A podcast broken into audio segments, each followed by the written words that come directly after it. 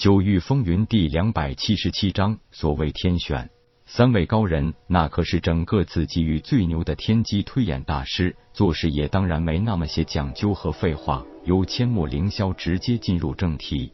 这次天选大会，我们观天阁一共发出一百张请柬，大家也许准备很努力的比试一场，诸多看客呢也想一饱眼福。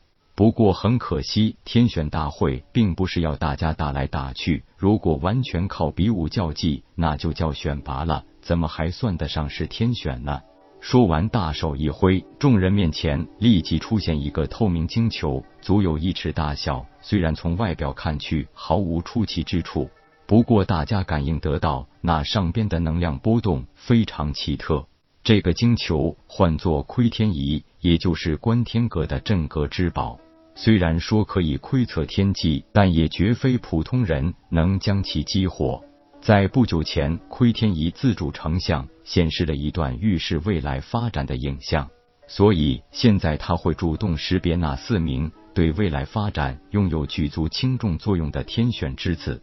大家没想到，事情原来就是这么简单，根本不用比，不用斗，完全依靠这么个球来决定。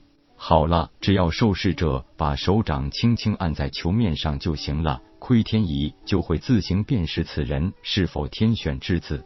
现在就一个一个来吧。马云龙看了看夜空，心里是恨透了他，可是依然表现出潇洒的神采。显然，马云龙是打算第一个上前测试了，反正早晚都要表现一番，就打个头阵给大家看看好了。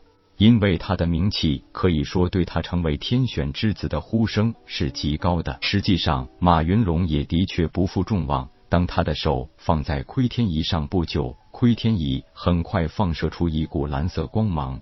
恭喜马公子，你是第一个被窥天仪选中的天选之子。人群沸腾了，看来人家还真不是吹出来的，还就真的选中了。接连十几人的落选，让气氛变得有些沉闷。但是夜空却一直没有主动上前，而第二个的被选中的结果出人意料，竟然是死神谷的林长云。一股紫光照亮了全场，他和问天一起商量了一下，忽然觉得自己肯定不会被窥天仪选中。理由很简单，恐怕这个窥天仪选中的将会是四个九品灵脉天赋之人，而且分别是水火风雷四人。而结果证明了夜空的猜测。第三人是水清柔，第四人的出现，别人并没有什么轰动，但是让夜空更加意外，因为这个人竟然是离恨。当初在清玄大陆救下离恨，激活了他的火灵体，那时表现的是七品火灵脉，如今竟然成了九品火灵脉，而且他的修为也已经达到了凝神境初期。他对夜空这个救命恩人，并没有表现出特别的情感，只是相视点了点头。四个天选之子已经诞生，可是夜空还没有进行测试。这个结果可以说惊呆了一众人。虽然他并不稀罕什么天选之子的名号，不过他也忽然有了很大的疑问：师叔天机子好像早已经知道了些什么，而这一场天选之子的挑选，总觉得哪里不对劲。所有一百人只剩下夜空没有进行测试，很多人是早已听闻其名的。四个天选之子已经产生，而这个当初引动天地一象的少年，到底测试后会怎么样呢？十分无奈的笑了笑道：“既然四名天选之子已经选出，那我也就没有必要再进行测试了。测一下又何妨？”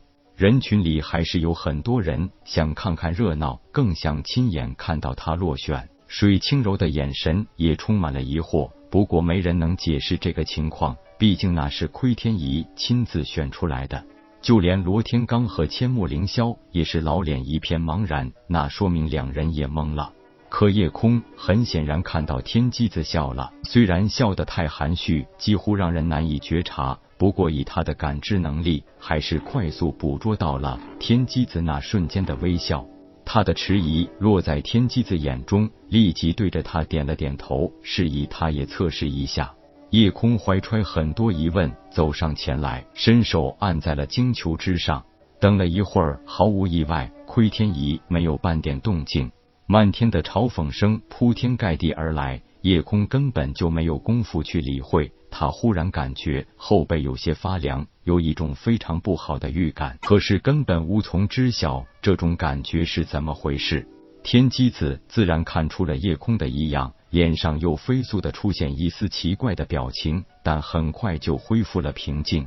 夜空几乎不知道自己是怎么离开的，这一刻，他的脑子好像一片空白，又好像一团浆糊。马云龙被天玄宗弟子簇拥着离开了，林长云被死神谷的众人簇拥着离去了，离恨被阴煞宗的弟子簇拥着离去了，水清柔也不例外，根本没机会去找夜空。也直接被凌烟阁弟子带走了。一场有意料之中，也有意料之外的天选大会就这样草草谢幕了。很快，观天阁又恢复了往日的平静。天机老小子，这是怎么回事？你不是说叶宗主铁定是天选之子吗？千木凌霄胡子都撅起来了。天机子叹息道：“我担心的事情还是发生了，不过天机不可泄露，我也不能再多说什么了。”既然结果如此，大家也只好接受了。你一定有什么非常重要的事情瞒着我们，对吧？不错，可是我真的不能说，我只能说这就是天意。如果第一个受试的是宗主，结果会完全不一样。可是当初我推演的是宗主不会主动第一个参加测试，我只是想进一步证实而已。你是说这个测试结果与大局无关？天机子笑道：“不能说无关，不过也只能是无关紧要而已。不过这就真的苦了宗主了。如果今天是他第一个测试，也就是真正的轨迹发生改变，也就可以少经历一些结束。可是事情就是这样，昨天宗主显然是领悟到了一些很高明的东西，有得有失，也自然会让他的磨难多上一些。”现在能做的，也就是希望他能快点接受很多现实吧。